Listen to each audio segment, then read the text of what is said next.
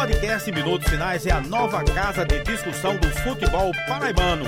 Você pode ouvir onde e quando quiser. Fala, torcedor, muito Spotify, boa tarde YouTube, a você que se liga conosco aqui no canal no YouTube. Nessa live mais especial na tarde de hoje, quarta-feira, 15 de dezembro de 2021. Três horinhas mais dois minutos. E a gente vai dando o nosso pontapé inicial para mais um momento especial para a gente poder conversar um pouco mais sobre o futebol paraibano, neste que é o episódio 122 do Minutos Finais, a Casa do Futebol Paraibano no mundo dos podcasts. E hoje, como eu mencionei, né, um episódio especial com alguém que fez valer especial para o futebol paraibano no ano de 2021, Gerson Guzmão, o Mister do Belo né? Contratado ao longo da temporada, ele fez valer a expectativa e mesmo com algumas situações a serem ajustadas tanto dentro como fora de campo, levou o time do Botafogo de João Pessoa até o sonho de disputar a Série B, até o último suspiro, né? Até o último momento, até a última partida. Então, a gente vai estar tá junto nessa para conversar com o Gerson Guzmão, para interrogá-lo. Será que a gente consegue até arrancar algumas novidades visando a temporada 2022. O Botafogo já está se preparando. E ao meu lado eu terei a companhia de Iago Sarinho, Afonso Carlos, titulares do nosso timaço aqui no Minutos Finais. Sejam muito bem-vindos e boa tarde, meus amigos. Um prazer tê-los conosco. Boa tarde, Ademar. Boa tarde, Afonso. Professor Gerson Guzmão, que está conosco aqui nessa tarde, quarta-feira, batendo esse papo. E claro que está nos acompanhando também na live. É, o Minutos Finais é a casa dos podcasts, a casa do futebol paraibano, né, no mundo dos podcasts. E a gente está trazendo esse bate-papo com, com, o Guzmão, fazendo também essa live, né, fim de ano, fim de temporada. Então, é uma oportunidade muito bacana para a gente debater o que foi 2021, mas principalmente para a gente já poder avaliar 2022. O Gerson Guzmão que chegou né, no meio é, já da temporada do ano passado, ainda no primeiro semestre, mas já com o grupo montado, né? Agora não, ele podendo participar realmente é, de todo esse processo de construção do Botafogo para 2022. Então, uma ótima oportunidade aí para todos nós e, claro, para quem nos acompanha no Minutos Finais. Valeu, Ademar. Boa tarde para você, boa tarde, Iago, boa tarde também, Isso é especial, né? Live especial, como a gente já trouxe na semana passada com o professor Tardelli, da equipe do Souza, agora mais uma equipe que vai disputar a Copa do Nordeste representando o nosso é, estado. Então, sempre um prazer falar com o Gerson, que para mim mudou a cara do Botafogo em 2021, batendo ali na trave quase um acesso à Série B, que seria histórico para o Belo. Acho que a Ademar deu uma caidinha aí, Afonso. Então, vamos aproveitar e começar já a nossa rodada de, de perguntas né, com o Gerson. É, o Ademar está com um pouco de instabilidade aí na internet, infelizmente, mas daqui a pouco ele volta.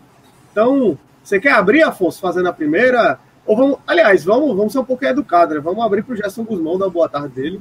Né? E, e desde já agradecendo Gerson mais uma vez é, por estar topando aqui bater esse papo com a gente.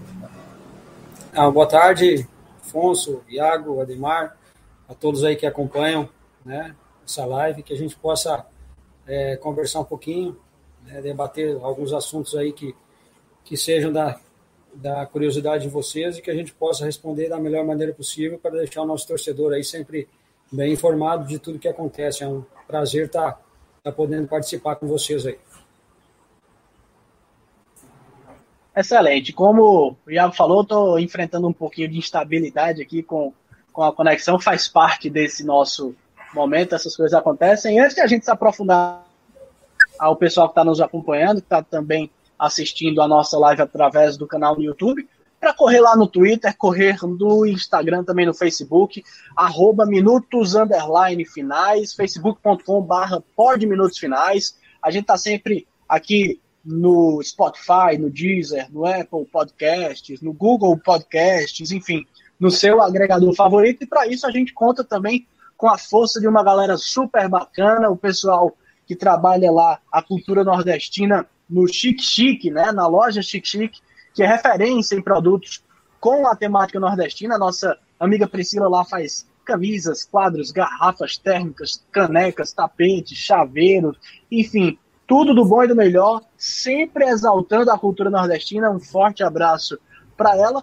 E quem está conosco é, no Minutos Finais tem 15% de desconto lá na loja Chic Chic. Para isso é só chegar lá, dar uma marcada com a gente. A gente sempre está lá destacando arroba Chic Oficial. Chegou lá, acompanhei Gerson Guzmão na live da semana no Pode Minutos Finais, já ganha 15% de desconto. Também a galera do Tabelando, arroba Tabelando PB, que mostra tudo também do futebol paraibano. Mas vamos embora, vamos lá começar a fazer rodar essa mesa aqui para a gente conversar um pouco com o Gerson Guzmão. Queria saber do Gerson, né, para a gente começar esse bate-papo, como é que vem esse Botafogo para 2022? Quais foram os pontos que foram observados na temporada 2021 que precisam ser ajustados e serem vistos, digamos assim, com mais carinho para 2022? Eu faço esse questionamento especialmente porque o Gerson chegou para a temporada 2021 já com o planejamento encaminhado. Agora, o Gerson vai ter a oportunidade de iniciar esse planejamento. O que é que foi visto em 2021 que não pode ser repetido em 2022, professor? É, realmente, né? Foi um, uma situação que, que aconteceu, nós chegamos e o elenco já estava formado, né? A equipe já em meio à, à, Copa, à Copa do Nordeste, já né, faltando duas rodadas para terminar, sem, sem chance de classificação e, e, sem nenhuma vitória ainda dentro da competição.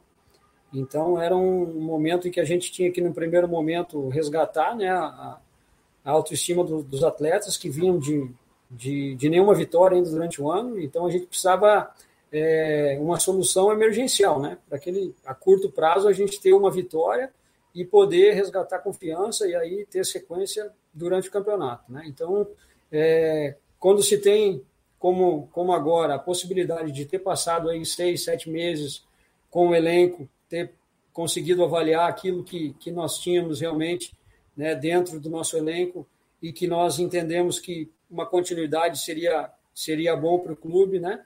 É, então, a, a, situação ela já me agrada mais, né? Você já consegue é, direcionar o seu trabalho, direcionar é, o modelo de jogo que você quer trazer e, e nisso é, colocar alguns jogadores, buscar jogadores né, dentro dessas características. É bem diferente de que você pegar em meio de uma competição, do elenco que já estava formado. Então, realmente, agora a gente tem um pouquinho mais né, de, de, é, de iniciativa para poder é, pensar bem os reforços, né, montar bem uma, um plantel competitivo é, mas sabendo também que a gente já tem um, uma competição logo no início que é importante, né, que é a Copa do Nordeste, que vai ser a primeira competição, é, e que a gente possa é, iniciá-la bem, né, diferente do ano passado, né, né não demorar muito tempo para conseguir uma vitória, né, para chegar na, na, na, nas rodadas finais com almejando uma classificação. Então, tudo isso a gente é, procurou planejar, procurou organizar, direitinho para que a gente possa fazer um planejamento muito bom né, e que o ano de 2022 possa ser melhor que o ano de 2021. A gente sabe que a realidade financeira do clube ainda é difícil, né, a gente não tem, o clube hoje não, não tem, e, e eu, eu tenho essa consciência, e, e, e, a partir do momento que eu renovei o meu contrato aqui, eu sabia dessa dificuldade também, né, então eu não sou profissional de, de de duas palavras, né? De, de, daqui a pouco renovar o contrato e sabendo da dificuldade e logo ali na frente exigir reforços que não que não estejam dentro do orçamento do clube. Não, a gente sabe realmente aquilo que o clube pode investir é um valor enxuto, né? né? E, e, e talvez aí provavelmente o investimento a nível de folha salarial vai ser menor do que o ano passado, mas a gente tem que acertar essas contratações, né? Tem que fazer um grupo mais reduzido, mas com mais qualidade e eu entendo que é possível sim. A gente já conseguiu alguns, alguns nomes aí no mercado dentro da realidade do clube. Tenho certeza que, que, vão, que vão se encaixar naquilo que eu, que eu, que eu pretendo né, para a equipe, para modelo de jogo do próximo ano.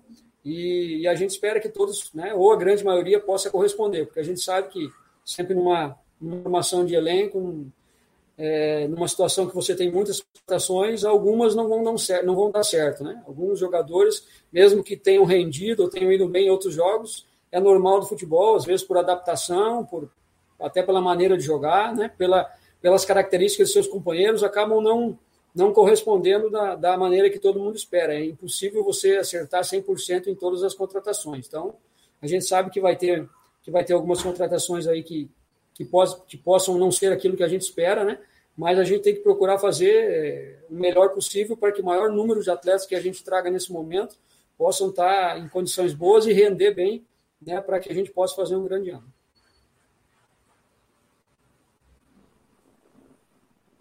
É, deixa eu levar aqui então, Ademar, porque é mais ou menos é, seguindo a linha Gerson, porque se a gente for ver até aqui dentro dos minutos finais, a gente discutia muito o Botafogo na Série D, que era uma equipe boa defensivamente, levava poucos gols, mas não fazia gols. E alguns membros, eu mesmo acho que, que no, é, no debate da gente falava que pô, é difícil um acesso de uma equipe que não faz gols. E veio essa crítica, claro, eu, acho que você mudou a onda do Botafogo jogar, o Botafogo foi outro clube desde a sua chegada, mas tinha essa crítica do Botafogo não fazer gols. Aí eu te pergunto em cima disso, é seu modo de jogar, não tem uma equipe tão equilibrada, ter uma equipe equilibrada defensivamente e não fazer muito gols, muitos gols, ou foi mesmo a equipe que você pegou e não tinha essas peças para o Botafogo é, vazar mais o, o, o, adversário? E quando essas críticas chegavam a, até você, como você é, reagia de uma equipe fraca é, ofensivamente, Jéssica? É, eu acho que os números é, demonstram isso, né? E, e o torcedor né, vai querer sempre uma equipe que vença todos os jogos, que, se possível, não tome gols e que ganhe de goleada e que seja campeão. Esse é o desejo de, de qualquer torcedor. Né? Então a gente sabe que futebol não é assim, principalmente nas equipes que se tem mais dificuldade, nem nas equipes que têm um orçamento grande, que têm jogadores né, de, de, de seleção brasileira. Isso dificilmente acontece. É, então a gente sabe que na nossa realidade tem que conviver com a crítica, né? tem que conviver com a insatisfação de alguns torcedores, né? entender o momento, mas nós nós detectamos, né? E a partir do momento que, que nós chegamos aqui, nós precisamos encontrar uma maneira de, de ser competitivo, né? E, e dentro da nossa realidade foi o que foi a maneira que nós encontramos de, de brigar até a última rodada, né? E dependendo só de nós para chegar ao acesso. Em termos de, de números de gols, né, o, o Criciúma foi uma equipe que conseguiu acesso no quadrangular fazendo três gols também. Né? E, e o terceiro foi no último jogo.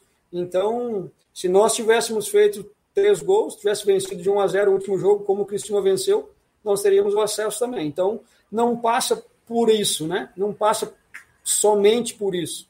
Né? Foi um, uma série de fatores né, que, que, que nos levou a, a, esse insucesso né, de, não, de chegar próximo e não conseguir o, o, objetivo principal, mas aquilo que, que dava para ser feito, né, a gente tentou de todas as maneiras fazer a equipe competitiva com a realidade, convivendo com salário atrasado, né, convivendo com uma série de, de situações que às vezes é, não, é, é, não é exposta a isso, né, mas que, que dentro de um clube né, onde, onde você tem 30 jogadores, isso é difícil, às vezes, de, de contornar. Né? Não, não é aqui uma desculpa, de maneira nenhuma.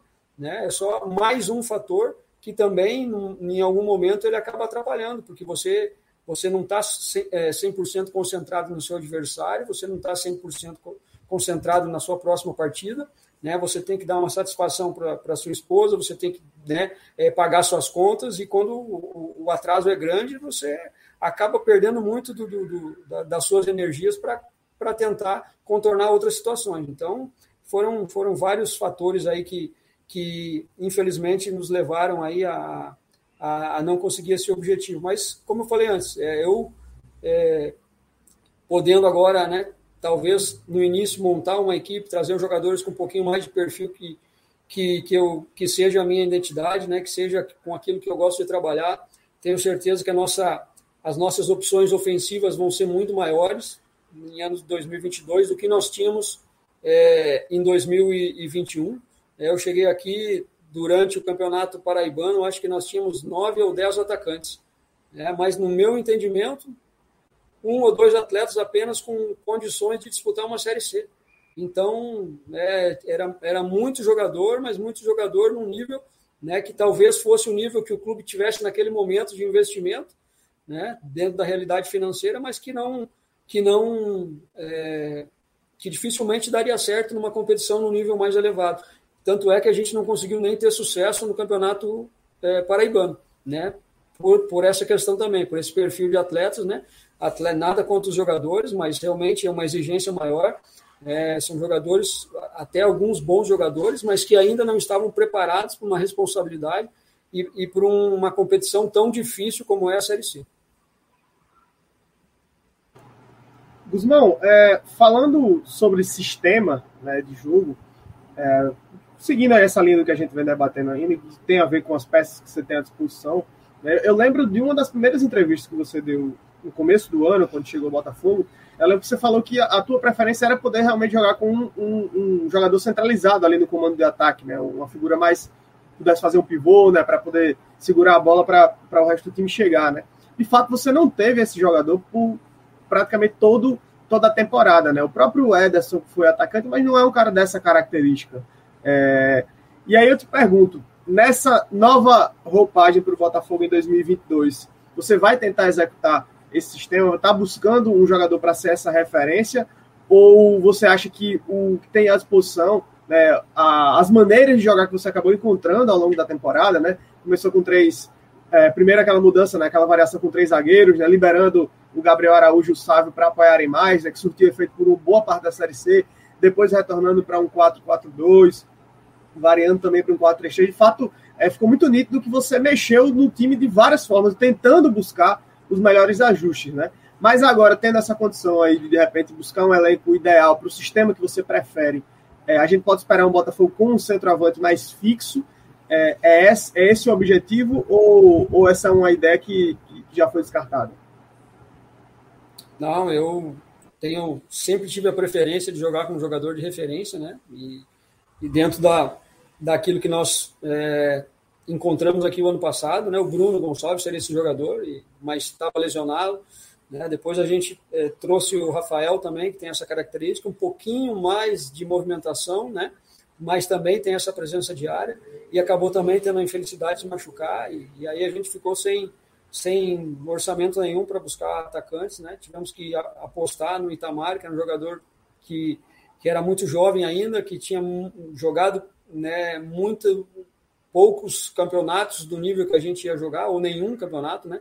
Da, de uma exigência mais forte. Então era realmente uma aposta, veio com, com um custo baixíssimo para o clube. A gente sabia que, que correria o risco de, de, de ele não corresponder, né? E, e realmente ficou bem abaixo daquilo que nos treinamentos que a gente precisava, nos, trabalhos específicos, dos trabalhos de movimentações, dos trabalhos técnicos, ele acabou não correspondendo, mas mesmo assim, ainda né, pela falta de, de, de outras opções, nós tivemos algumas partidas que colocá-lo né, para jogar também, e aí no final ali na Série C ele acabou também tendo uma, uma outra lesão e ficou afastado aí por vários jogos. Então foi um, foi um problema grande que nós tivemos aí, tentamos trazer o Ederson, né, mas é um jogador já de mais movimentação, que sai muito mais da área do que qualquer um desses outros três jogadores aí. Então, mais ainda era uma opção dentro da nossa realidade, né? É, e que estava jogando, porque nós tínhamos pouco tempo, nós tínhamos que contratar um atleta que tivesse com ritmo de jogo, né? não podia estar muito tempo parado, porque nós teríamos aí metade da, da, da, da primeira fase da Série C e, e, e, o quadrangular final. Então, foi o atleta que nós entendimos que, e dentro da realidade que o clube conseguiu trazer, mas que também, né, fez, fez gol na estreia, depois ficou um período sem fazer gols, né, e depois voltou a fazer gols na, na, na fase decisiva ali da Copa do, do Nordeste e, do, e da Série C. É, mas é um jogador que também que não, não tem a característica desse, desse jogador de área, né, de, de ficar mais, de prender mais o zagueiro, de sustentar mais essa bola.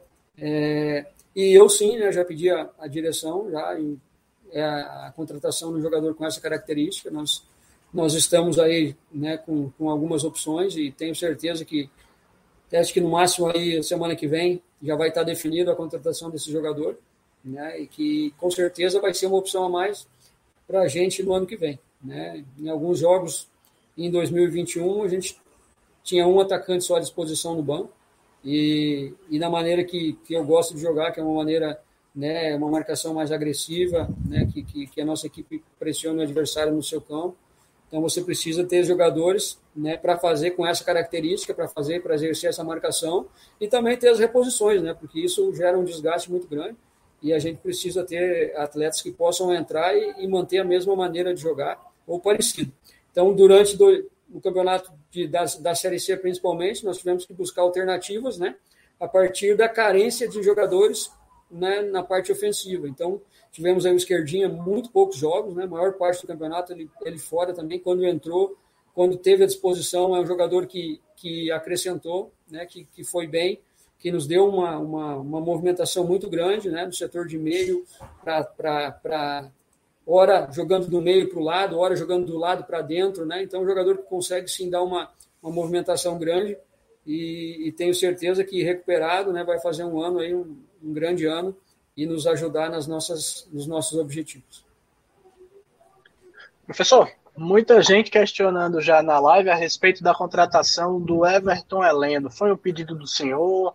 Como é que o senhor avalia esse atleta? Chega sob seu aval? Foi indicação sua? Como é que foi a chegada, o retorno, na verdade, do Everton Heleno ao time do Botafogo? É, todas as contratações que, que nós estamos fazendo passa sim por mim, né? passa pela direção, a gente conversa, debate. E é um jogador com o perfil que eu entendia necessário, né? um jogador que tinha vínculo com o clube, então se tornou mais fácil até. E, e eu pedi a contratação dele já, né? se a gente conseguisse fazer lá, quando ele foi para o Mirassol, jogar a Série D, e fez uma grande Série D no Mirassol. Então é um jogador com perfil diferente, um jogador mais de força né, com, com, com um porte físico melhor. Né, eu, eu quero utilizar ele diferente da maneira com que eu, com que eu vi e lembro ele jogando aqui no Botafogo. É, entendo que ele tem uma outra função que ele pode render mais e vai render mais. Então, é um perfil de atleta que nós não tínhamos e precisávamos desse perfil. Entendo que em algum momento na Série C fez falta esse jogador, um jogador que pudesse mais prender a bola na frente, né, que pudesse segurar essa bola, que tivesse uma força maior. Nós estávamos com muitos jogadores de movimentação, muitos jogadores leves, mas nós não tínhamos um jogador no setor de meio que pudesse prender a bola, que pudesse sustentar, né, e que a gente pudesse ter uma, é, uma saída em alguns momentos do jogo através dessa, dessa característica. Então, foi sim uma, uma um, um pedido meu, né, e também facilitado por, por já ter esse vínculo com o clube, né? Então se tornou mais fácil isso do que a gente buscar um outro jogador com as mesmas características é, e, e, talvez não tendo orçamento para isso. O Everton se encaixou na, na, realidade financeira do clube, diferente, né? Da, da do ano é, em que ele esteve aqui, que era uma outra situação. Hoje a nossa realidade é bem é bem diferente e eu tenho certeza que esse jogador vai ser muito importante, vai ser útil para nós é, na próxima temporada.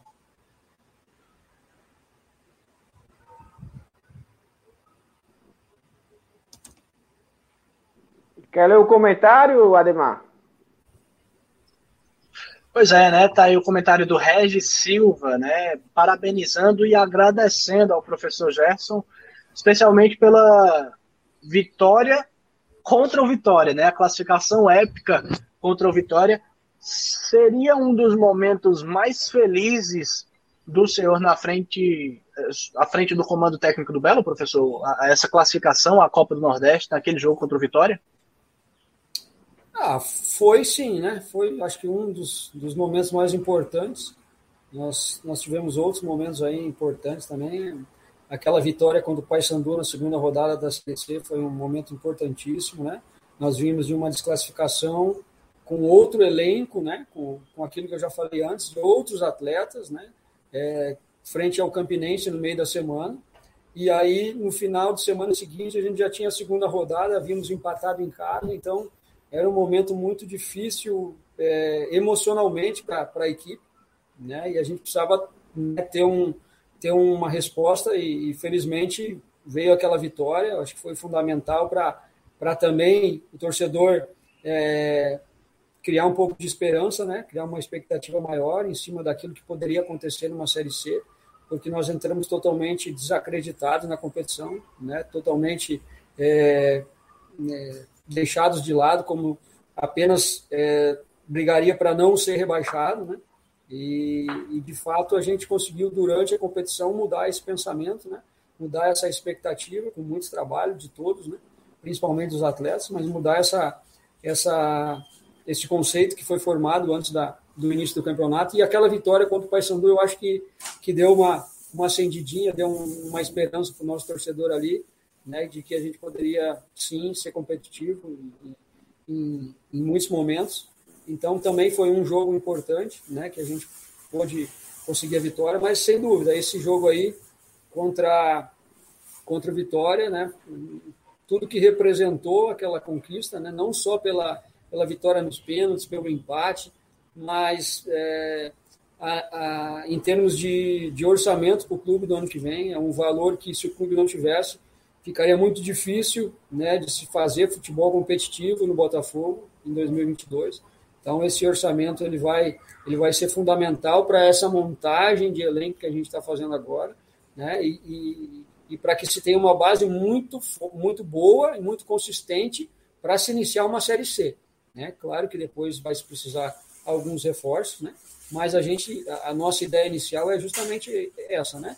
Fazer uma equipe já diferente do que foi ano passado, que a gente teve que, durante a Série C, modificar a equipe, encaixar, né? buscar variações para que a equipe conseguisse render mais, e, e agora não, agora é montar uma equipe já né, com, com, nosso, com a nossa linha de trabalho, com os jogadores com, com a nossa característica que a gente quer, já do início, né, fazer uma, um, um, paraibano buscar o título do Campeonato Paraibano, que não pode ser diferente, o Botafogo não pode pensar diferente, é, fazer uma, uma Copa do Nordeste boa, buscar essa classificação né, entre os quatro primeiros, e aí sim, já partindo disso, buscar reforços para aí sim você poder fazer uma Série C muito boa e, e chegar no grande objetivo aí de todos, e principalmente do torcedor, que é essa vaga para a Série B.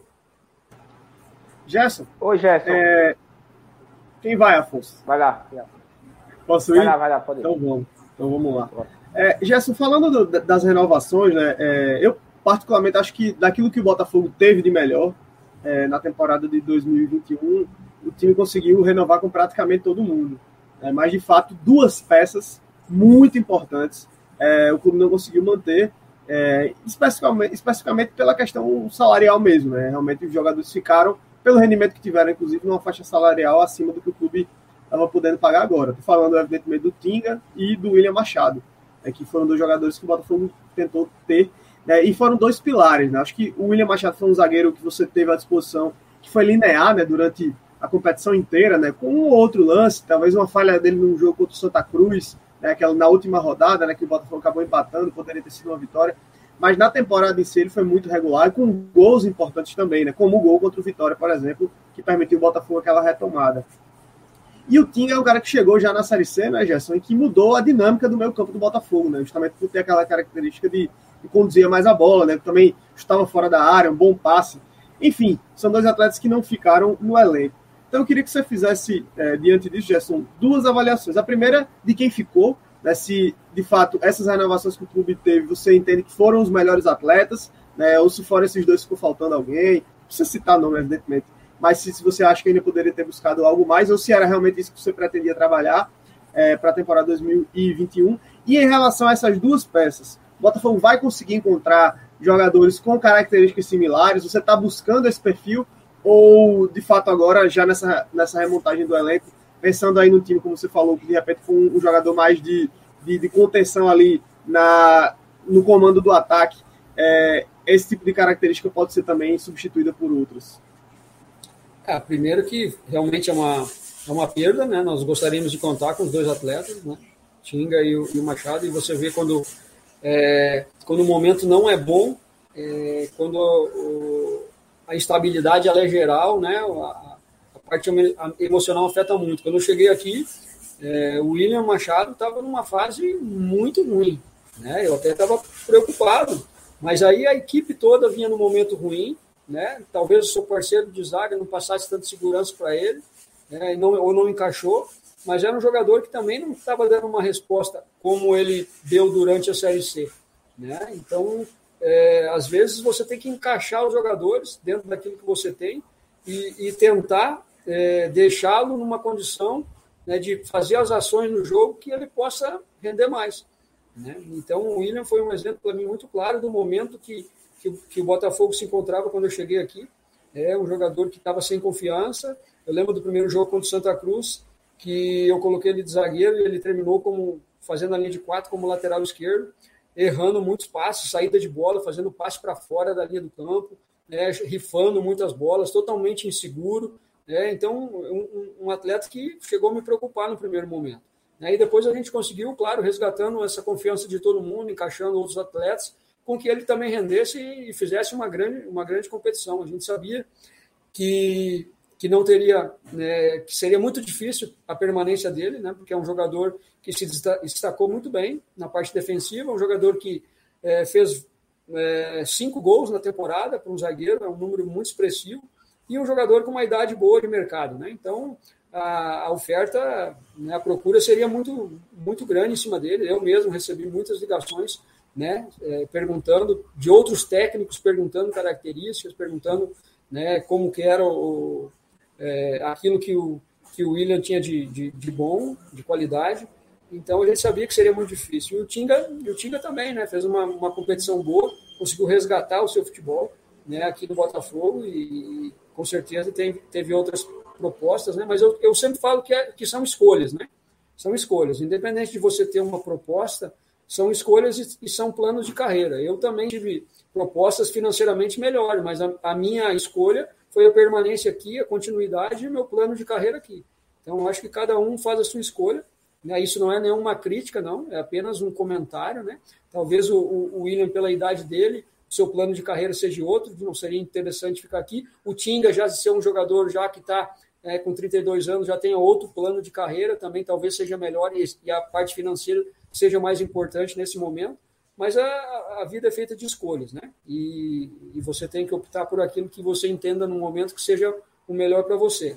Então, nós vamos tentar buscar reposições. Dificilmente vamos encontrar vamos encontrar jogadores com as mesmas características, né? A gente já contratou um, um zagueiro canhoto também, mas é mais é, um jogador mais jovem, mais uma aposta também, né? Para ver como é que ele vai sair, para para talvez ser uma afirmação ou não né, na competição, mas um zagueiro canhoto nós já contratamos, né, e, só que mais jovens, né, para que a gente possa ainda é, moldar ele um pouco, né, tentar é, melhorar ele em algumas situações e depois ver aquilo que o atleta vai nos, vai nos fornecer, vai nos retornar dentro de campo. Mas a gente também busca um outro zagueiro, sim, um pouquinho mais de experiência, né, para que, que a gente possa repor aí essa, essa saída do, do William e em função do Tinga, talvez a gente mude um pouquinho a maneira de jogar, não tendo esse jogador e não vamos, com o nosso orçamento, a gente não vai conseguir trazer um jogador com a qualidade do Tinga para fazer aquela função, então a gente talvez remaneje um pouquinho aí, altere um pouquinho a maneira de jogar, para que a gente possa ter outros jogadores e que eles possam é, render bem também dentro das suas funções. O senhor vai dar alguma pista para a gente é... de quem foi o, o zagueiro contratado, professor? Oi? Vai dar alguma pista pra gente de quem foi o zagueiro que já está contratado é, aí, não? Eu não posso, mas eu já dei uma pista boa, né? Que é um zagueiro jovem e canhoto. É, agora a, a gente se vira né, para descobrir agora, né, Jéssica? A é, gente se vira para descobrir agora. Né? Agora o trabalho é de vocês. é isso aí, é isso aí. Ô, Ademar, deixa eu seguir aqui. É porque eu, eu achei bem interessante, é, Gerson, que você fala em plano de carreira, é, que o Botafogo teve salários atrasados na Série C. Desde 2013, o Botafogo veio uma reconstrução né, do, do, do clube. Assim, em termos de estrutura hoje, acho que o Botafogo é o único time da Paraíba que jogaria uma Série B tranquilamente, mas passa por essa, podemos dizer que crise, né? uma pequena crise aí financeira comparada, por exemplo, ao 13, mas tem uma crise aí financeira.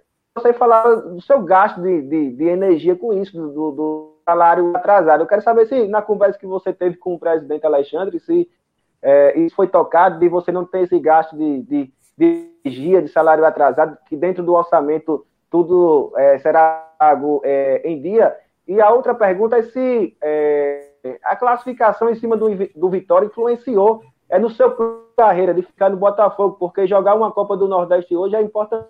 Né? Por exemplo, você vai enfrentar clube aí de, de, de Série A, você estar em uma vitrine maior, né? Sem dúvida, né? Dificilmente, né, se nós não tivéssemos a participação na Copa, Copa do Nordeste, né, eu, acredito que nem o clube, né, é, teria interesse na, na, na, minha sequência, né, por em termos de investimento, porque a gente teria que fazer um, um, com, uma equipe competitiva, né? E dentro e sem a verba da Copa do Nordeste seria muito difícil isso primeiro num primeiro semestre, né? Então dificilmente permaneceria permaneceria aqui.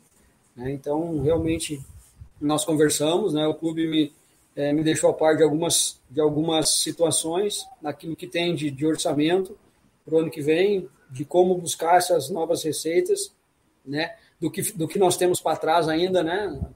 É, a promessa de, de, de, ainda esse ano, né, que está que tá tudo, né, para a gente iniciar 2022 sem nenhuma, nenhum valor para trás. Então, essa promessa foi feita, a gente acredita nisso, né, e que, e que isso acontecendo, tenho certeza que vai ser um passo importante, já coloquei isso para a direção, né, para que os atletas possam vir tranquilos, né, é, sabendo que não tem nenhum valor a receber ainda de 2021, já iniciar com pensamento total né, no, no, no, ano de 2022. Então, conversamos sim sobre isso, né? A, a direção tem uma está fazendo um esforço enorme para para honrar com aquilo que, que pode fazer, com aquilo que tem a condição de, de, de oferecer, tanto para atletas, né, como para a gente da comissão. Então, a expectativa é que, que esse ano a gente realmente não tenha alguns desgastes aí que, que acabaram acontecendo né, no, no no ano durante a série C e que acaba desviando em algum momento o foco, né, perdendo o foco principal que tem que ser o tem que ser o jogo, tem que ser o nosso compromisso, tem que ser o nosso adversário. É, mas a gente tem uma, eu sou um cara que, que acredito muito nas pessoas, né, que dou esse voto de confiança, né, e que a gente sabe que mesmo não sendo fácil, a gente espera que o ano de 2022 financeiramente para o Botafogo seja é, um pouquinho mais organizado, né, mais planejado é, do, que, do que o ano passado. Então, que, que algumas coisas que aconteceram aí, ano passado não, né, 2021, algumas coisas que aconteceram aí que, que não se repitam no próximo ano, que eu tenho certeza que vai, vai contribuir de maneira positiva para que, que o elenco, para que a equipe consiga render mais. Professor, é, o senhor tem um histórico de permanência por longo período em um clube, no caso o Operário, né? Agora, há pouco o senhor mencionou que optou por permanecer no Botafogo como um plano de carreira, né? O senhor vislumbra realmente passar algum bom tempo uh, no Botafogo e, especialmente a partir dessa pergunta, já, já vou encaixar na, na, na pergunta seguinte. Do ponto de vista financeiro, existem duas boas possibilidades para que o Botafogo consiga arrecadar uma boa quantia. A primeira passa pelo campeonato estadual, inegavelmente, uma vez que ele pode garantir a vaga na Copa do Nordeste e também na Copa do Brasil, e isso significa receita. E também, no segundo semestre, o tão sonhado acesso à Série B, que também significa injeção é, financeira, também significa receita. O senhor vai, de alguma forma, priorizar alguma dessas competições? Como é que tem sido o planejamento nesse sentido, visando essas duas competições e o incremento financeiro que elas podem gerar para um, um, treinador que gosta de ter uma sequência longa num clube? Vamos lá. É, para a direção, né? Isso não é, não é, não é direção do Botafogo, é num, num contexto geral, para qualquer direção de qualquer clube de futebol. Né? É, o mais importante é aquela competição que te dá uma verba, uma receita, né? Que te dá uma premiação, que te dá um, uma condição de fazer. Isso é qualquer equipe, né? Para treinador, a competição mais importante é a, é a próxima, é o próximo jogo, é o primeiro campeonato que você você disputa. Você não como técnico você não consegue não, não, não, não tem como você priorizar alguma competição. Você, você precisa ganhar todas. Né? Infelizmente, no Brasil, o treinador precisa ganhar. Então, é, a gente tem a nossa primeira competição é a Copa do Nordeste, que inicia, é, acho que sexta-feira sai a tabela, né? Mas é, dia 22 inicia a Copa do Nordeste, não sei se nós jogamos no dia 22 de janeiro ou não, mas dia 22 inicia, nós temos que estar planejando, né? É, é esse jogo. Né? Então, para mim, o mais importante é a Copa do Nordeste. Né? É claro que depois vai iniciar o Paraibano, acredito que o Paraibano possa terminar até antes que a Copa do Nordeste. O mais importante vai ser o Paraibano. Né? Então, para treinador de futebol, o mais importante é o próximo campeonato. É, para dirigente, o mais importante é a competição mais rentável. Né? Qual, qual é a mais rentável hoje o Botafogo. Né? Uma final de Campeonato Paraibano que dá vaga na Copa do, Nor do, do Brasil e do Nordeste do ano seguinte, certo? Então, e, e, e talvez se nós tivéssemos é, na Copa do Brasil de 2022, né, talvez a direção conseguisse antecipar essa verba e ter investido numa Série C né, de 2021. Então, você tendo essa verba para 2023, por que não né, você antecipar essa verba e investir na Série C de 2022? Então, é uma, é uma, uma coisa está ligada à outra, né, para você chegar no objetivo maior, que, que é uma, uma, um acesso à Série B de Campeonato Brasileiro, vai, ser, vai ter que passar por uma boa Copa do Nordeste, né? porque senão a mudança, né? a mudança de comando, a mudança de atletas, e aí você tem que já fazer tudo aquilo que aconteceu o ano passado e às vezes acaba não dando certo, piorando. Né? Ou você é, consegue né, uma competição boa, vai e consegue um título paraibano, já entra com, com, com, uma moral maior, com uma competição importante como a Série C e ainda com a condição de ter a verba do ano seguinte. Em algum momento, se precisar, você pode até antecipar a receita. Então, acho que uma coisa está ligada à outra e a gente vai, vai, vai ter que fazer né, um primeiro semestre muito bom é, com uma boa Copa do Nordeste e, e buscar o título paraibano, para que a gente possa ter essa, pelo menos essa possibilidade, né, de, se necessário, uma antecipação de verba de 2023 para investir na Série C de 2022. Gerson, é, você estava falando agora sobre justamente o começo da Copa do Nordeste, né, que é a primeira competição, tem essa previsão para o dia 22. É, o Botafogo está com a previsão, se eu não se eu estiver errado, você me corrija, mas a informação que a gente tem é que a pré-temporada para começar no dia 3 de janeiro. Né? É, esse tempo é um tempo hábil, ou seja, vai ter menos de um mês né, de preparação para o Botafogo em relação a essa Copa do Nordeste. Com um detalhe, né, como o Campeonato Paraibano começa depois do que a maior parte dos estaduais, em tese o Botafogo vai entrar nessa Copa do Nordeste. Um problema que o Campinense e o Souza também vão enfrentar, mas vai entrar um pouquinho atrás né, nessa preparação em relação às equipes do, do, do Ceará, por exemplo, da Bahia, de Pernambuco, que os estaduais começam antes, até do Rio Grande do Norte. É verdade, é verdade. É um, não é um tempo é, ideal, né? Não é. Você tem que ir, no mínimo, eu considero aí de três a quatro semanas, né? É, 25 dias é um período mínimo, assim, para você poder dar uma base é, e, e poder dar um condicionamento, né? Porque é o condicionamento, é a pré-temporada do ano inteiro e o ano vai ser bem reduzido pela Copa lá no final, né? Copa do Mundo, então vai ser mais, mais enxuto todo o calendário, então você não vai ter tempo em nenhum momento de fazer uma nova pré-temporada. Então é, um, é uma situação delicada mesmo, é um planejamento que nós já estamos fazendo junto com, com a preparação, a parte da, da fisiologia, da preparação física, para ajustar, para alinhar bem esse trabalho, porque nós não vamos poder errar, né, e não vamos nem ter tempo né, para errar nenhum treinamento. Nós precisamos ser precisos em todos os períodos que nós formos trabalhar para que não faça falta depois. Né? Então, a gente sabe que é difícil também, é uma, é um período difícil, né? Vamos lá, vamos antecipar essa, essa pré-temporada para o dia 23 de dezembro, mas aí você tem que parar 24, 25, tem que parar 31 primeiro. Então, acaba, acaba sendo muito picado, né? E, e principalmente quando você é, tem que viajar, né? Tem viagem aí no meio, acaba perdendo. E um, um outro jogador sempre precisa de um período ou um dia a mais, né? Então acaba fracionando muito o grupo e, e você acaba perdendo realmente aquilo que é o mais importante, é que ter um, é que é ter, né, o maior número de atletas juntos e, e treinando, né, da mesma maneira. Então a gente optou por isso, né? Nós vamos é, estar à disposição aqui para alguns atletas que que queiram vir antes, né, para ou que precisem vir antes para fazer algum tipo de condicionamento. Aqueles atletas que é, estão mais tempo parados, por exemplo, o caso do Everton Heleno, né, que jogou a Série D e terminou, acho que em setembro, por aí, início de outubro. Né? Então, é um jogador que é, está um período maior né, do que aqueles, por exemplo, que, que jogaram com, conosco aí no dia 17 ou 18 de, de novembro. Então, é, são, são alguns atletas aí que nós nós devemos realizar alguns trabalhos aí para poder ganhar um pouquinho né, de condicionamento e que eles possam chegar lá no dia, no dia 3, que vai ser realmente a apresentação de, de todos, né, numa maneira que, que eles se encontrem um pouquinho mais próximo daqueles atletas que fina, terminaram o ano jogando.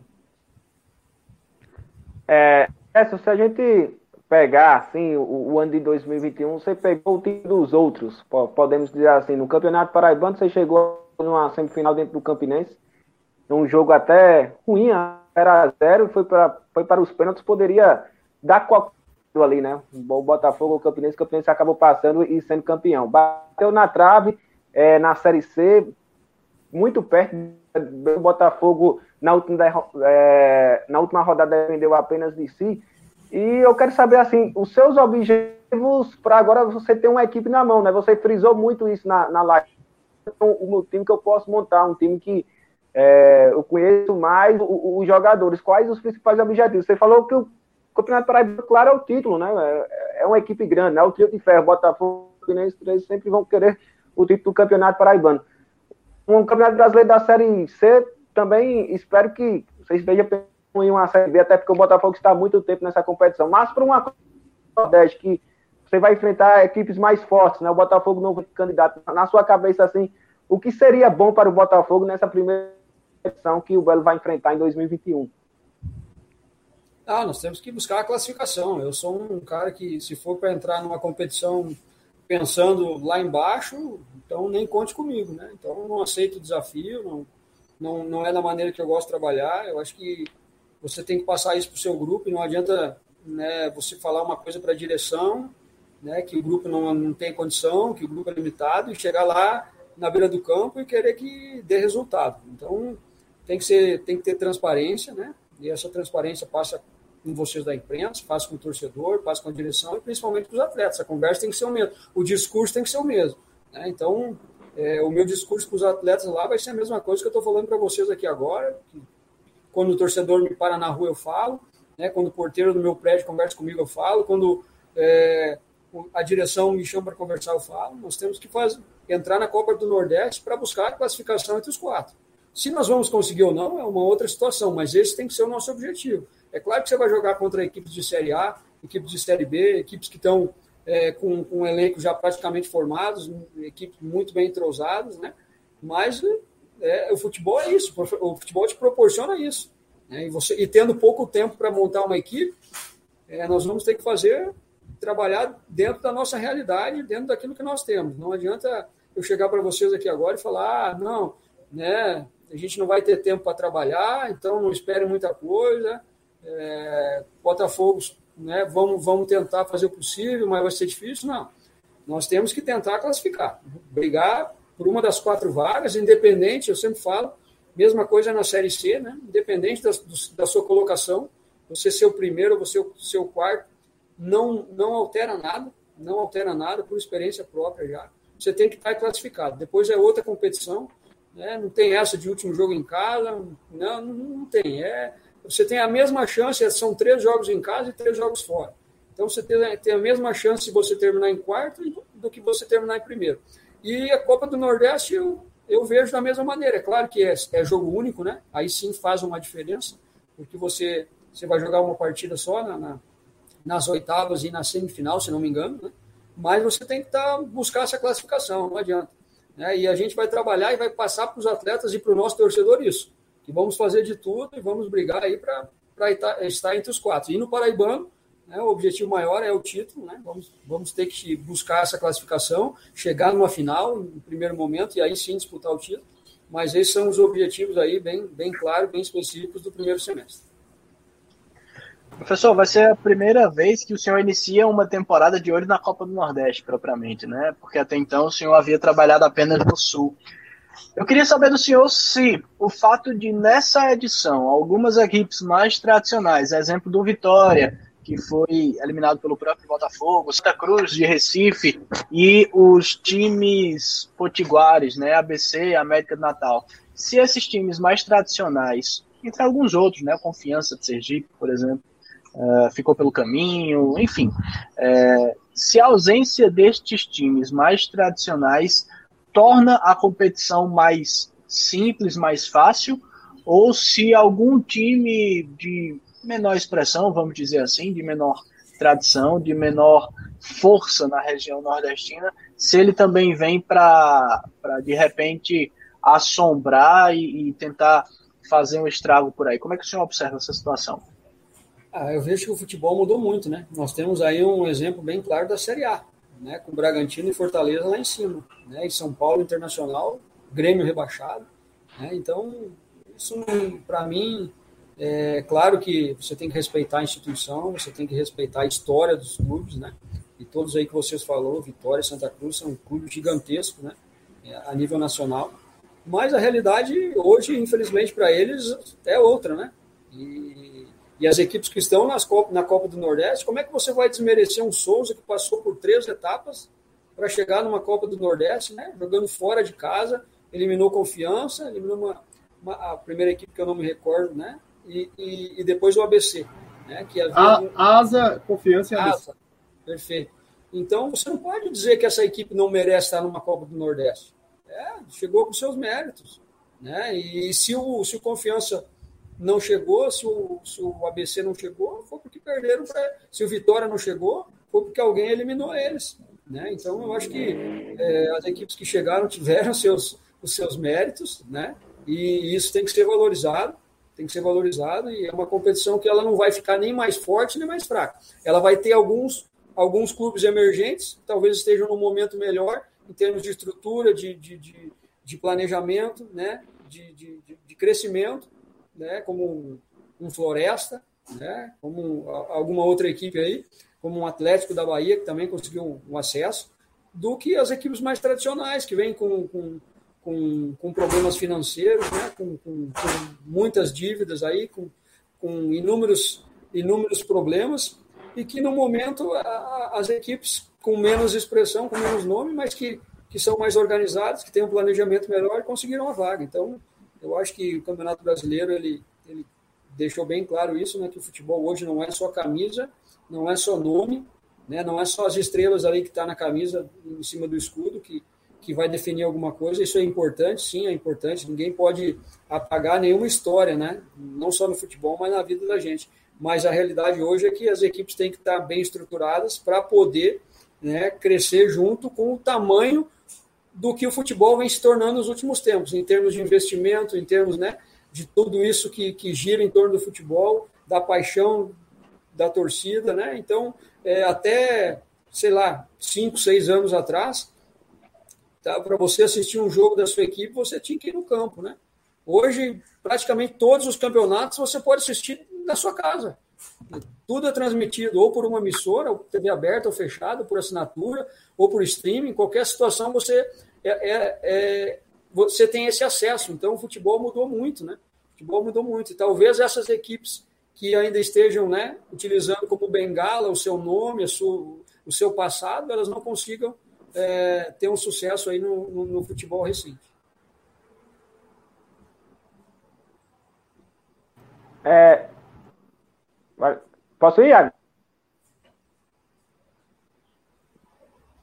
Ah, vamos lá então. Ô, ô, ô Gerson, é, eu queria que você falasse um pouco sobre o futebol nordestino, né? Já que o Ademar tocou aí no assunto. É, como é que você viu o futebol nordestino em si? Claro, uma, Série C praticamente você enfrentou equipe, equipes nordestinas, foi mudar apenas é, na outra fase, um campeonato paraibano, agora vem uma Copa do Nordeste. Isso é um futebol diferente do que você tinha visto anteriormente em, em outras equipes, se muda de, de região para região. E agora também na, na, intimidade, né? Como é que você se sentiu no Nordeste, em João Pessoa, é, em João Pessoa, capital faz calor pra caramba, hein, Jéssica? Ah, primeiro pelo futebol, né? Pela. É, é, eu, eu sou um cara que eu né, me adapto muito rapidamente, assim, né? Não tenho, não tenho esse problema, não. Eu vejo o futebol é, do Nordeste com, é, crescendo, né? Crescendo bastante. Tanto é a prova aí de Ceará e Fortaleza fazendo uma grande, um, uma grande Série A.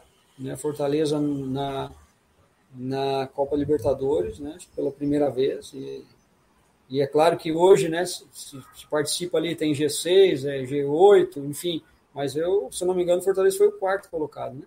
Então, mesmo se não tivesse isso, ele estaria lá, né? Diferente daquele que entrou lá como G8 lá, com, pela vaga do Atlético, do, do, do Palmeiras, enfim.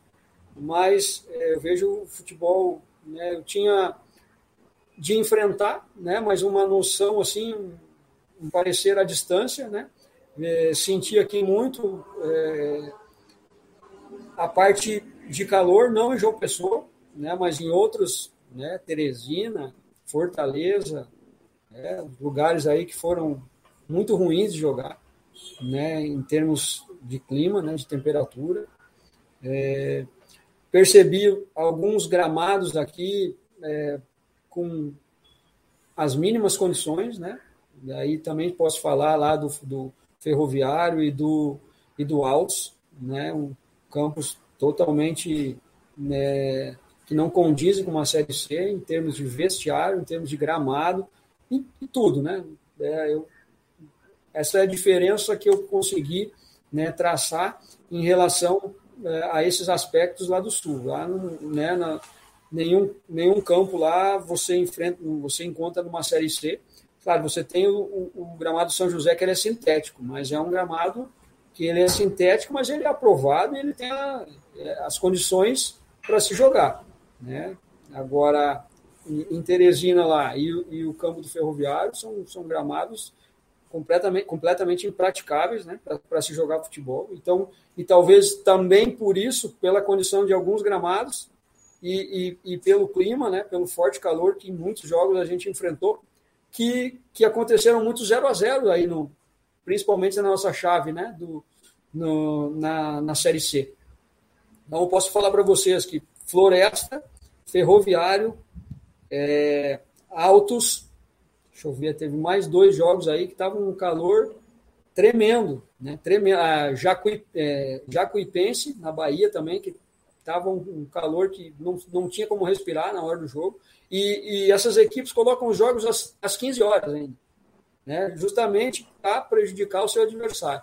Então, a gente está falando aí de quatro jogos que foi 0 a 0 né? Mas muito do 0 a 0 se deve à condição de não se conseguir também fazer um praticar um, um futebol numa temperatura agradável que você consiga correr mais, que você consiga né, dar mais sprints, que você consiga fazer um, um percurso, um volume maior dentro do, do, do, jogo, da partida. Então, também por isso, né, um alto número de, de, de, de resultados. E não foi só só os jogos do Botafogo, né? Pegar aí muitas equipes aí empataram oito, nove jogos durante, durante toda a competição. Então, acho que é um fator, sim, que é diferente lá da, da chave do, do, do, do sul do país, né? Do, é, do Sudeste e do Sul, é, essa, essa condição de clima, né, de se jogar em, em, condições bem quentes mesmo, e alguns campos, né, não todos, né, é, jogamos em campos muito bons, né, mas esse aí principalmente do, o do, do Ferroviário e lá o, eu não lembro agora o nome do estádio, mas o, o estádio que o Alto jogou contra a gente, né, é, gramados completamente impraticáveis para jogar futebol, para para ter uma condição mínima de jogo. Então, foram, foram alguns, alguns aspectos que eu percebi né, de diferente. Agora, em termos técnicos, eu vejo que né, muitos jogadores, principalmente na parte, na parte ofensiva, né, jogadores com, com muito, muito potencial. Né, lá no Sul, às vezes, a gente encontra jogadores com um pouquinho mais de estatura, um pouquinho um biotipo um pouquinho né, mais é, avantajado, jogadores mais de força, e aqui jogadores muito leves, muito rápidos, né? Então, são algumas das, das diferenças aí que é possível é, pontuar. E falando aí de, de, futebol nordestino, né? É, a gente tem fato dessa campanha aí do, do, do, Fortaleza, do Ceará, que ficaram muito acima, né? Tá, quem está nos acompanhando, inclusive, é o Pereira do Baião de Dois, né? Tá, tá ouvindo a gente aqui, é, que é um outro podcast que fala muito sobre futebol nordestino. Vale a pena ouvir sempre. Mas, Gerson, Fora essas campanhas aí do Fortaleza, do Ceará e o futebol cearense de modo geral, a gente viu uma queda grande dos times de Pernambuco, uma queda grande também das equipes baianas. É, na Paraíba, se a gente tivesse tido de repente o acesso do Botafogo, a gente estaria falando realmente do futebol entrando em um outro, em um outro nível, né? Olha, o Pereira até comentou, ele está na área, é isso aí. É, mas esse acesso acabou não vindo, pelo menos por enquanto, né? Todavia, tem uma grande conquista que é o fato de ter essas três vagas né, na Copa do Nordeste, que é um feito que a Paraíba nunca tinha tido. Né? Então, com o Souza, realmente é uma campanha inesperada, né? saindo lá do comecinho, né, da, da rabeira da, da classificação para garantir essa vaga. E aí, eu te pergunto, pensando nesse cenário de Copa do Nordeste, É, você vê o futebol paraibano num estágio bom? O que é que está faltando ainda? É, você consegue, não completou um ano ainda, né, aqui na Paraíba trabalhando, mas acho que já deu para ter uma vivência. O Campeonato Paraibano se experimentou muito pouco, vai ter de fato cheio agora, né? Mas o que é que você já consegue notar do futebol paraibano em termos de organização, de estrutura, é, a própria questão dos estádios, dos locais para a partida? O que é que você acha que a gente já tem que estar tá bom, o que é que precisa melhorar? É, se, é, se até pelo parênteses, né? Se tava ruim o Albertão, né? Do, do Altos e o Eusir do, do Ferroviário, é, rapaz. Avali é, Souza, né? Mas assim, Ademar, não, a gente foi lá, a gente jogou duas vezes em Souza também. Tava um gramado do nível do Ferroviário, Souza, mas e, tava, e, e incrível que pareça, é melhor do que o é, Albertão, lá na, é, o de Teresina é, realmente. O de Teresina é Albertão, né? É, terrível, né? Mas é, é, é aquilo que eu falei para você. Uma coisa é a realidade da, das equipes do interior da Paraíba e outra coisa são as equipes que disputam uma Série C de Campeonato Brasileiro, que estão entre as 60 melhores equipes do país. Né? Eu acho que, da mesma maneira que a Série B faz um, um, inúmeras exigências, né? e eu acompanhei todo esse processo lá no, no meu ex-clube, lá no, no Paraná, quando a gente teve o acesso para a Série B e tudo que teve que ser mudado, até as traves da, do, do, do, campo teve que ser, tem que ser de outro, de outro material, não pode, é igual essa, essa aqui do, do Almeidão aqui, né? né? Chegando numa Série B, ela não, a CBF não aceita aquele tipo, aquele material de trave, né? tem que ser uma trave de alumínio, né? que, se ela, que ela saia, que possa sair, e, enfim, iluminação totalmente tem que ser, tem que ter um, um é, uma determinada quantia lá de, de luz, né, que, que é muito diferente do que, do que se encontra hoje aqui. Então, é uma série de, de mudanças, é uma série de, de fatores que já são cobrados numa série B, né, que já são exigidos numa série B, e que também, talvez não no mesmo patamar, mas que fosse um pouquinho mais cobrado e fiscalizado numa série C também, porque daqui a pouco uma equipe dessas pode chegar né, numa série B. Então, e por que não? Né? Então, acho que todas elas almejam isso. Então, já poderia ter uma, um, um pré um pré-requisito de algumas coisas aí para não ficar uma distância muito muito longa aí de tudo que se tem e daquilo que se precisa. Né? Então, só é, eu só não lembro a primeira parte da, da pergunta ali que eu acabei é, perdendo perdendo aqui o, não, eu, eu, perguntei basicamente sobre o futebol paraibano mesmo. O que é que você já ah. compreende em termos de estrutura? É, o, não só falando do Botafogo, mas de modo geral a competição, o que, é que você já conhece das equipes, né? Obviamente você deve estar já iniciando algum estudo em relação a essa disputa também. Né? Como é que você avalia o, o do futebol paraibano hoje em relação a esses outros estados aqui do Nordeste, pensando na Copa do Nordeste também? É, eu vejo assim, Iago, eu vejo que o, o futebol paraibano ele está ele tá tentando crescer, né? Tentando crescer, tentando melhorar, tentando se estruturar, né? A gente sabe que tudo é importante, esses jogos né, de seleção feminina que teve aí, eu acho que é, é importante você você passar aquilo, né, você ter esse, essa relação próxima com a CBF, você ter essa, essa, relação, isso, isso é importante. Né? Eu acho que isso é uma das maneiras, uma, um, um dos motivos né, de se tentar crescer no futebol, de tentar trazer coisas novas para cá, trazer talvez um, um amistoso de, de, uma, de uma seleção, ou um jogo de uma equipe aí que, que não possa jogar no, no, no seu mando. Eu acho que isso tudo faz parte para você alimentar isso, né? Para você é, continuar alimentando isso dentro, dentro da Paraíba. Vejo que ainda as equipes, de uma maneira geral, precisam de uma estruturação um pouco melhor, né? E, e eu acho que isso é gradativo e pode acontecer, né? Acho que o, vejo o acesso do Campinense para uma Série C como um fator positivo também, né? E claro que deixando de lado a rivalidade, mas isso é, alimenta o futebol paraibano, isso é bom para o futebol paraibano, né? Talvez não a presença do Campinense não seja bom para o torcedor do Botafogo e, e vice-versa, né? Mas essa é, esse acesso é foi importante para o futebol da Paraíba, que precisa crescer mais ainda e tem condições de crescer mais. É, o Botafogo conseguindo um acesso né, para para a série para a série B do brasileiro seria seria fantástico também. Acho que impulsionaria ainda mais essa puxaria ainda mais outras equipes né, a investir, a verem que é possível, né, com investimento, com, com trabalho, que é possível chegar. Né? Então, é, entendo que ainda tem muitas coisas que, que, dão, que, que, podem ser melhoradas, que podem ser ajustadas, né? É, mas vejo de uma maneira, uma maneira positiva, vejo o futebol do Nordeste, como você tinha colocado antes, talvez o Bahia seja a surpresa negativa, né, que é um clube estruturado, é um clube que há algum tempo não brigava tanto ali embaixo, mas vejo o esporte é, de Santa Cruz como equipes que já há algum tempo vinham né, quase que caindo, escapando, ou que estavam na Série B e subindo, então não, não vejo assim uma, um, esses acessos como uma coisa muito muito distante da, da realidade, né?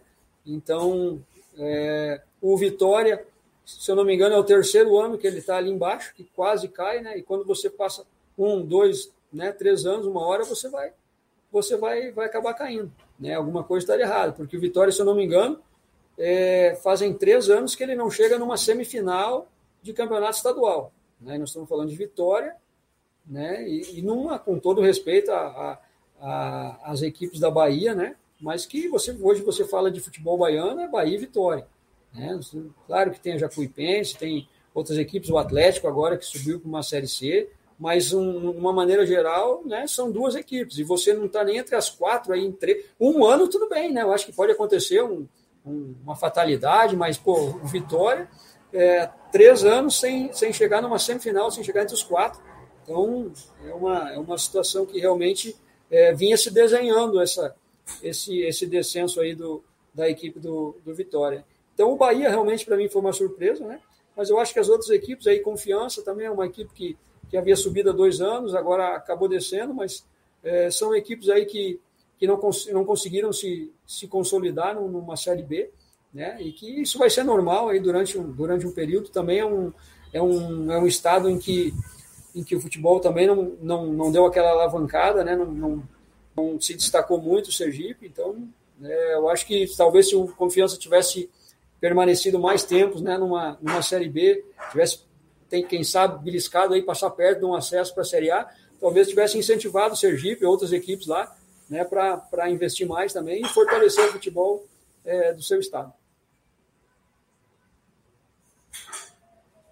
Até, professor, para a gente frisar, né, a gente falou um pouco também do, da parte de cima, digamos assim, do Nordeste, entre aspas, né, o Fortaleza vai ser adversário do Botafogo na Copa do Nordeste, né, o Botafogo é, é, vai ter esse confronto aí contra um time disputando Libertadores, o que para o Botafogo não é inédito, né? Nesses últimos anos chegou a jogar contra o Palmeiras, chegou a jogar contra algumas outras equipes que estavam num momento bem interessante. Mas só para aproveitar para a gente dar uma passada aqui no chat, o pessoal já está aí brincando com a gente, até o Alfredo Bicalho reclamando que a gente não leu o chat, né? O Ruslan desejando boa tarde. É, tem alguns questionamentos que eu queria repassar para o senhor, professor. O primeiro deles, do Vinícius Mangueira, questionando se o Botafogo está contratando o Júnior Mandacaru. Né? Além dele, a gente também tem o questionamento a respeito do Marcos Aurélio, que partiu aí do Williams Júnior, e o, o, o Vinícius Mangueira também questionando se o zagueiro que está sendo contratado, que o senhor falou há pouco, canhoto, jovem, que a gente já está de olho nesse mercado de, de zagueiros jovens e canhotos, se ele estaria vindo aí do sul do país. Pedindo uma pista a mais, né? Uma pista a mais, né? Sobre essa situação, né? Se disser o estado, a gente mata, né? Pois é, para a gente afunilar um pouquinho aí essa busca por esse zagueiro canhoto que vem de algum lugar do país e é jovem promissor. Nordeste. Nordeste. É de pertinho, é de pertinho. É, Rapaz, será que Marcelo Duarte Marcelo, Marcelo do Sul, né? Marcelo do Sul, também pensei. Né? O melhor zagueiro canhoto promissor do Nordeste que eu conheço é o Marcelo do Sul. Marcelo do o Dacaru realmente não, não, não, não entrou em pauta no, no Botafogo. Eu conheço ele bem já, desde o Estanciano, se eu não me engano, que, tá, que jogou a Copa do Brasil contra o Paraná e eu assisti esse jogo, eu estava lá no Operário ainda e ele foi um dos destaques da equipe, né? Acabei monitorando ele por algum período, depois acabei, né, perdendo, é, não, não, não acompanhando mais sua carreira. Né, vi que ele realmente se destacou aí na, na segunda divisão, fez, foi o artilheiro, fez vários gols, mas não, a gente já entendo que nós temos um atleta com, com as características parecida, parecidas com a dele aí, que é o Adilson Bahia, né? Nós, nós contratamos, então, no momento, realmente é um, é um bom jogador, mas não entrou em pauta em nenhum momento, pelo menos né, com a comissão técnica, não. A gente sabe que é, os empresários eles acabam oferecendo muitos atletas, talvez oferecendo para algum dirigente, alguma outra pessoa, mas da direção, a conversa é, do Gerson Guzmão, técnico, com a direção e da direção em todos que nós tivemos comigo, não, nunca foi, foi falado no nome dele. Marcos Aurélio, nós entendemos que na maneira que a gente é, vinha jogando já, ele né, não estava podendo contribuir, como contribuiu em outros anos aqui, tem uma história fantástica. É, acho que ele indo para outra equipe, ele ainda vai, ele ainda tem condições de jogar da maneira que um, que um treinador que, que consiga e que goste de trabalhar, né, é, em função dele jogar, né, não não foi o que a gente é, conseguiu fazer aqui, tentamos em algumas maneiras, mas não acabou encaixando. Então é um jogador também que que é um jogador valorizado, um jogador né, que tem um salário considerável e que a gente optou em nessa é, reestruturação financeira também, buscar um jogador com outro perfil, que seja que tenha um pouquinho mais de dinâmica, né, que tenha outras outras qualidades diferentes da do Marco, que também tem e foi muito importante para nós aí, mesmo tendo jogado pouco, foi um atleta que trabalhou sempre na melhor maneira possível, sempre orientou seus companheiros, sempre é, nos ajudou muito, mesmo não jogando. Mas o nosso entendimento e dentro, talvez se o, se o Botafogo tivesse uma condição financeira melhor, ele pudesse né, manter um jogador assim, mesmo sabendo que ia jogar poucos jogos, mas né, um valor que não, que não pudesse fazer falta para o clube.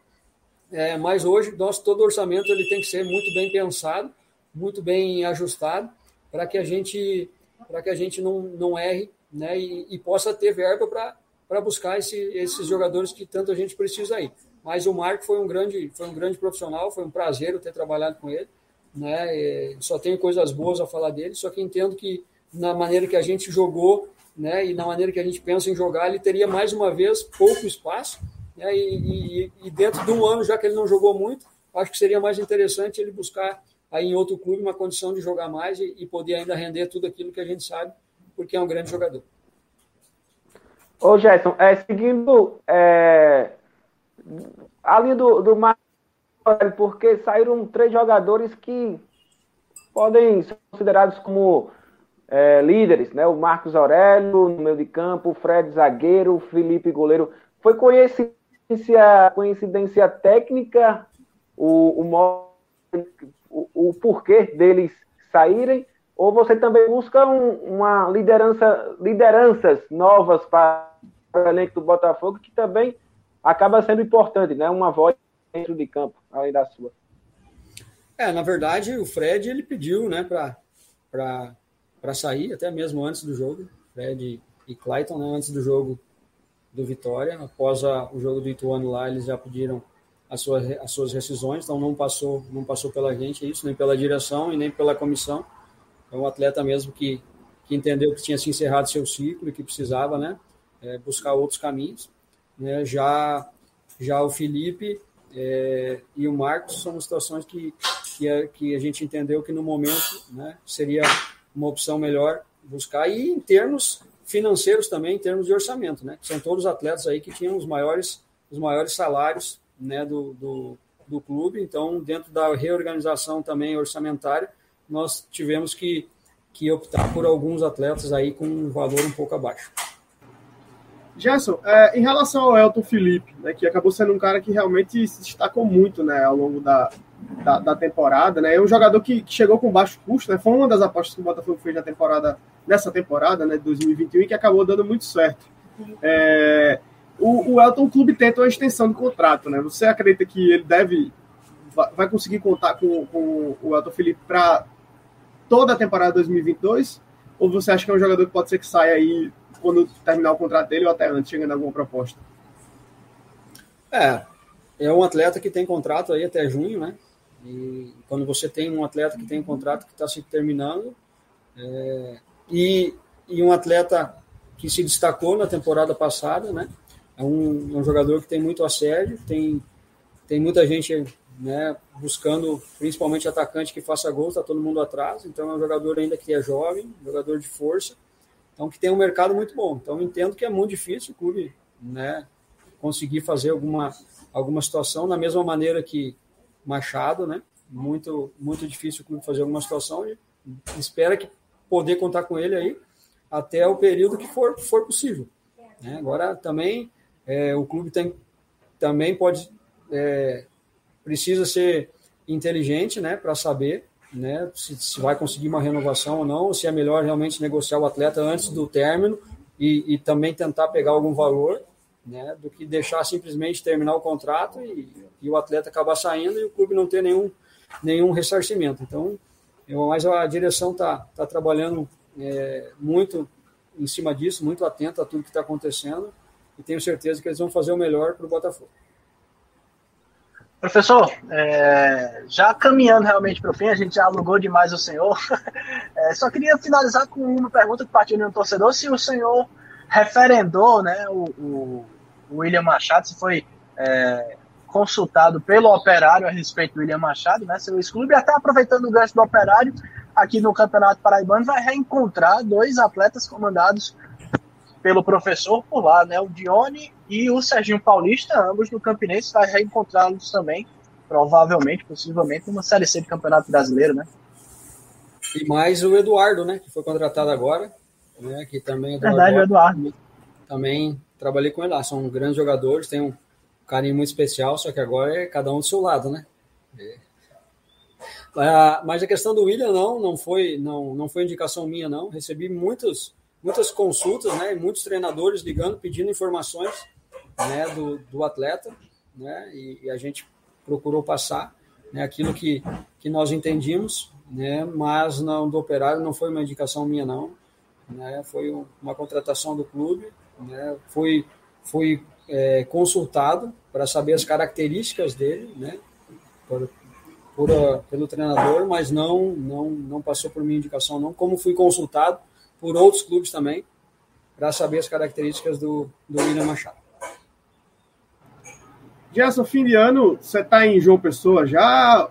Como é que tá? Onde é que vai ser o Natal e o Réveillon do Gerson Guzmão e da família? Em João Pessoa, né? Fui, Pessoa. Fui para Ponta Grossa duas semanas lá no início de dezembro e retornei no domingo, domingo passado agora. Então agora a gente fica aí já direto aí até, até o início dos trabalhos.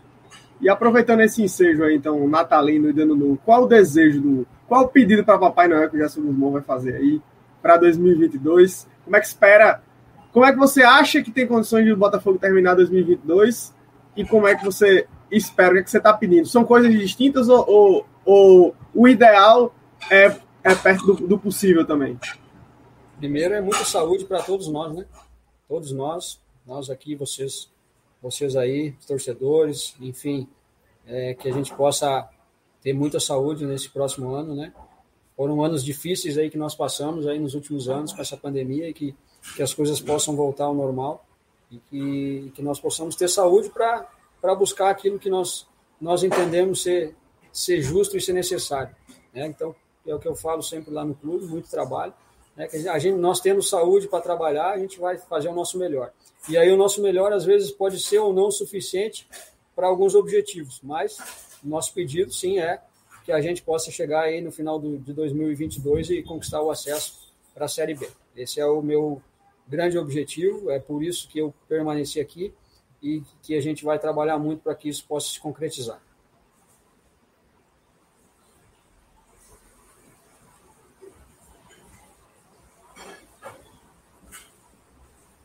É, o Ademir deu, deu uma caidinha, mas eu acho que é isso, né, Iago? Agradecer aí já pela participação, professor, que o senhor tem aí um bom 2022. Claro que 2021 não foi como o senhor queria, pelo menos queria pelo menos o acesso aí para a Série B.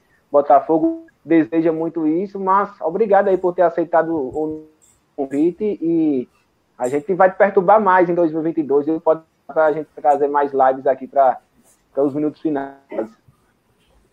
Não, legal, obrigado. Né? Desejo a vocês aí também um grande ano. Né? Como falei antes, muita saúde para todos nós e que a gente possa conquistar os nossos objetivos, uma, boas festas aí a todos no final do ano, principalmente aos torcedores, a todos que, que acompanham a live de vocês aí, que, que acreditem, né? Que, que a gente possa é, fazer uma, uma, uma corrente de, de pensamentos positivos e de coisas boas, né? Coisas ruins, a gente já tem muita coisa ruim aí na vida da gente, né? E, e pensamentos ruins, é, pessimismo não nos leva a nada. Né? A gente sendo otimista, tendo perspectivas boas, tenho certeza que as coisas elas podem é, se tornar mais, mais acessíveis do que a gente tendo um negativismo, tendo, sendo pessimista. Então, que, que a gente possa sempre propagar isso, né? coisas boas, otimismo, acreditar, porque trabalho, é, a gente sempre disse, nunca vai faltar aqui.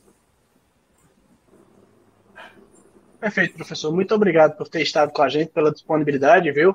Boa sorte aí na temporada 2022. Seja um ano bastante produtivo, bastante proveitoso para o Botafogo, especialmente para o senhor, que disponibilizou alguns minutinhos, uma horinha e pouco, para estar com a gente nessa tarde de quarta-feira, para a gente bater um papo. Tá bom, professor? Muito obrigado, viu? Obrigado, um abraço a todos aí. Boa tarde. Valeu, valeu, Iago, valeu, Afonso. Prazerzão estarmos juntos, né? E fica também aberto, tá faltando a live do senhor Raniel Ribeiro. Será o próximo entrevistado. A gente tá fechando só data, né, Afonso?